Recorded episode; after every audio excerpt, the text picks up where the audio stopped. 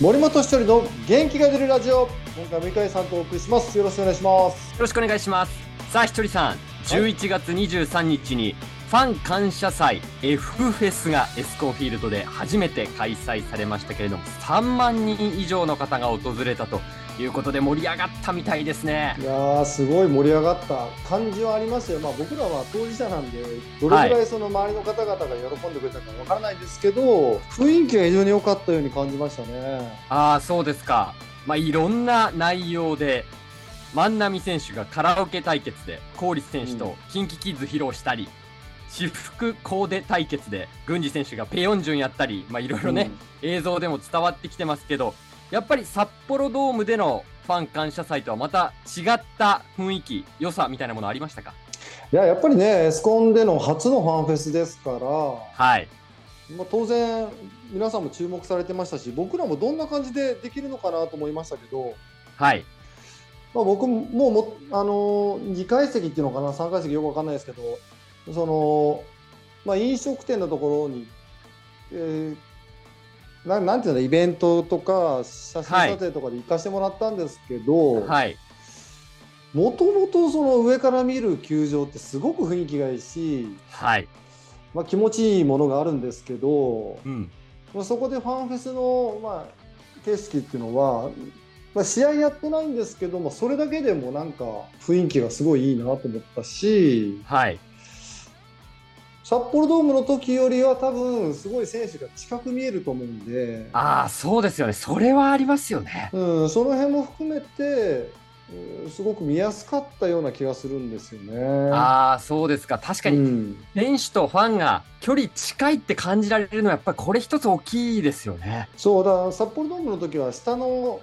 グラウンドレベルまでファンの方が入れたりしてたんですけど上ではい見てる方はね、やっぱりね遠いと思うんですようね。んうん、そうですね。うんまあそのあたりそのあたはりがすごく、うん、近く感じましたね我々もね。ああ、そうですかう。ん、で、僕驚いたのは、清宮選手率いる清宮フレンズ。 あの、ファイターズガールのコスプレでジンギスカンダンスをノリノリで披露した清宮選手だったんですけど、あんなにノリいい選手なんですかもともとノリはいいと思いますけど僕らはまあコーチ室でいろいろ喋りながら映像を見たりしてるんですけど間違いなくあの清宮軍団のダンスがまあ一番目立ってました 受けてたし。いやー、インパクトもすごかったですし、あの、新聞記事見ると、まあ、清子っていうね、清宮じゃなくて清子っていう設定だそうですけれども、全員無駄毛処理まで完璧に施したと。 いやー、ハマってたしね、なんか練習してたんでしょ、あれ。うあいや、そうみたいですよ。ファイターズガールに教えてもらって、んっていう風に記事にも出てましたけど。いや、なんかね、あのよくある仮装して恥ずかしがらりながらやるのとはちょっと違うから、はい。あれがなんか吹っ切れた感じが良かった気がしますね。そうですね。うんもう完全に入り込んでるなっていう感じのね。そうそうそう、いやだからやるならあれぐらいやった方が面白いんですよいね。やー、そうなんですね。やっぱり、うんまあ、だから、清宮フレンズのインパクトは本当に大きかったんですけど、でもやっぱり、ひとりさん、はい、パフォーマンスといえばやっぱりひとりさんなんだなと、私は改めて思いましたが、ななんでなんでいやいや、ひとりさん、あのね、この前、この番組の中で伺った時ファンフェスなんかやるんですかって聞いた時に、まあ、選手が主役だからっておっしゃってましたけど、もうあれは振りだったんだなって 思いやいやうぐらい。な、なんかしました、俺。なん いかやしていなやいや、いやいや、あのー有名な八京さんというね、飲食店の、あの、あはパいフはいォはいーマンス、つっこ飯、いくらを豪快に盛る名物のつっこ飯の提供を、ひとりさんが、ねじり鉢巻きして、おいさーの掛け声ととも に、ものすごいノリノリでっていうか、もう何の違和感もなく やってましたけど。そう、あの。ね、まあ衣装渡されて、あ、今日これやるんだと思ったんですよ。え、あれ今日は当日発表なんですかそうなんかなんとなくうー働いてもらうよみたいなこと言われてたんですけど、はい。具体的なことを知らなくって、はい。でその鉢巻きとなんていうのあの上の作業着っていうのなんかはい。はい。言い方難しいんですけど、うんそれを渡された時にエプロンとねはい。またこういう仕事かよと思ったんだ けど来た瞬間に自分でもめっちゃ似合ってるなと思って。なん、全然お店にいても全く違和感ない感じの。そうそうで八強のあの店主の方がすごい僕に似てるんですよね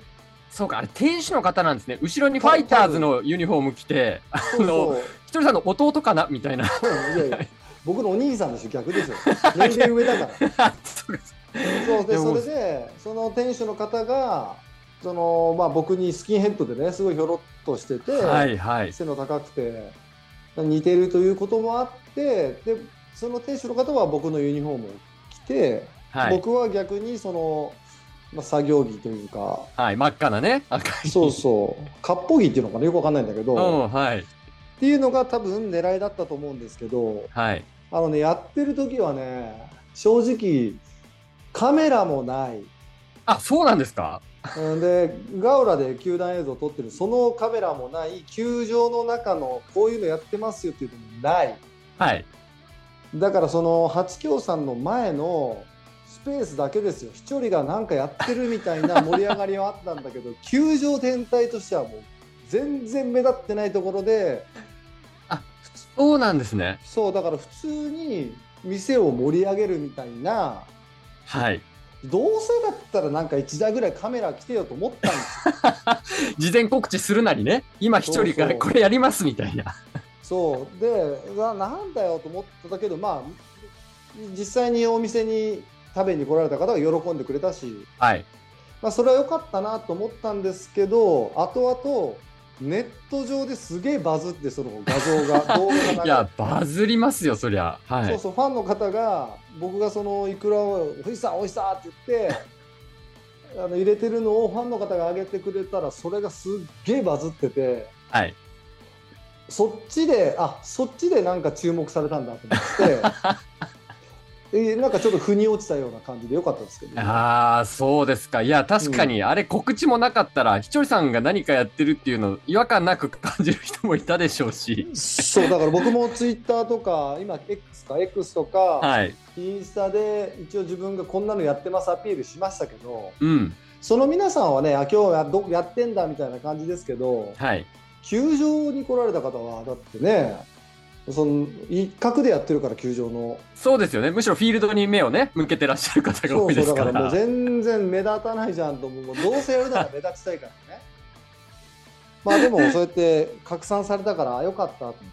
そうですね。まあ、この時代ですから、SNS 皆さんがね、撮ってそういう動画を上げるだけで、どんどんどんどん広がって周知されていくっていうね、状況だったのかと思いますけど、やっぱりさすがのひとりさんのパフォーマンスだなと、いや改よかめったて。爪当ての爪痕残せてよかったいや、めちゃくちゃ残して ます。よかっあたよのかった清宮かひとりさんの八教科みたいになってるいやといやそんな思います。いやいや、素晴らしいパフォーマンスでしたけれども、そしてイベントの最後には、ひとりさん、新庄監督から、うん開幕投手のまあサプライズ発表がありまして、3月29日のビジターでのロッテ戦は、伊藤博美投手が開幕投手を務めるうとんいうことになりましたけれども、ひとりさんはこれを知ったのは当日だったんですかいやなんいや結構前に知ってましたね確ああ、かそうですか。うん知っててその発表いつするかっていうのは知らなかったんでああこの場でするんだと思ってはい。でまあファンの方もねだからよくこう情報をね出さずにいましたよね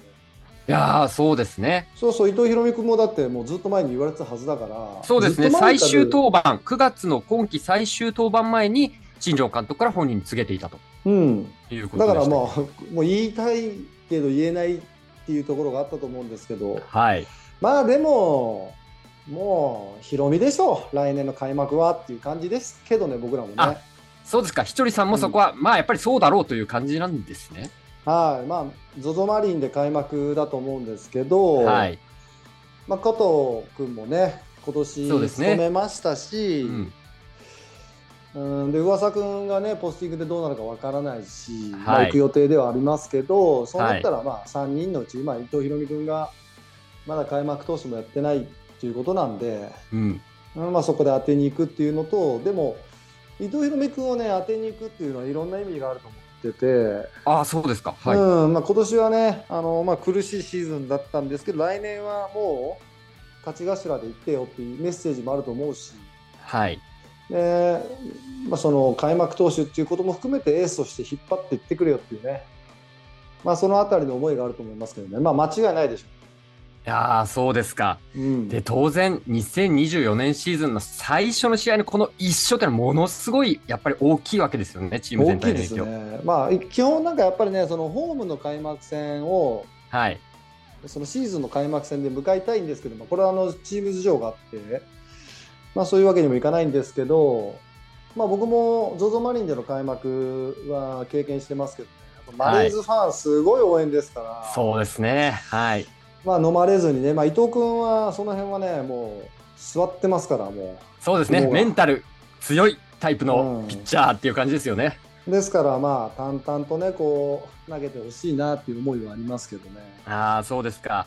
そして、ホーム開幕戦は4月2日の楽天戦になりますけど、このホーム開幕のピッチャーというのもね、まだ発表されてないですけど、こちらも楽しみだなと、個人的には誰思なってんるんだですが、ろう。私誰だろ、う予想なんか、根本投手とかないですか根本投手も、あーまあ、多分まあ ZOZO マリンでしょ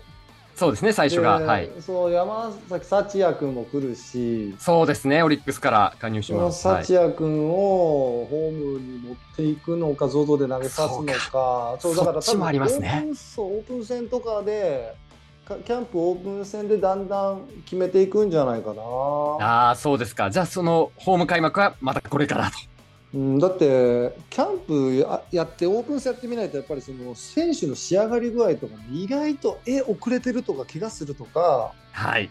むしろあこの選手めちゃくちゃ楽しみでローテーション入りそうだなっていう選手も出てくるから、はい。まあ、そこを見越して見越してというか見てから決めていくとは思いますけどああ、そうですか。うんまあこの辺も我々としてもまあ楽しみね。そうですね。行きたい非と思います常に楽しみですね。うん、はいということでえ今日はファンフェスそしてファンフェスの中でも発表しました開幕投手についてお話しさせていただきました。井海さんありがとうございました。ありがとうございました。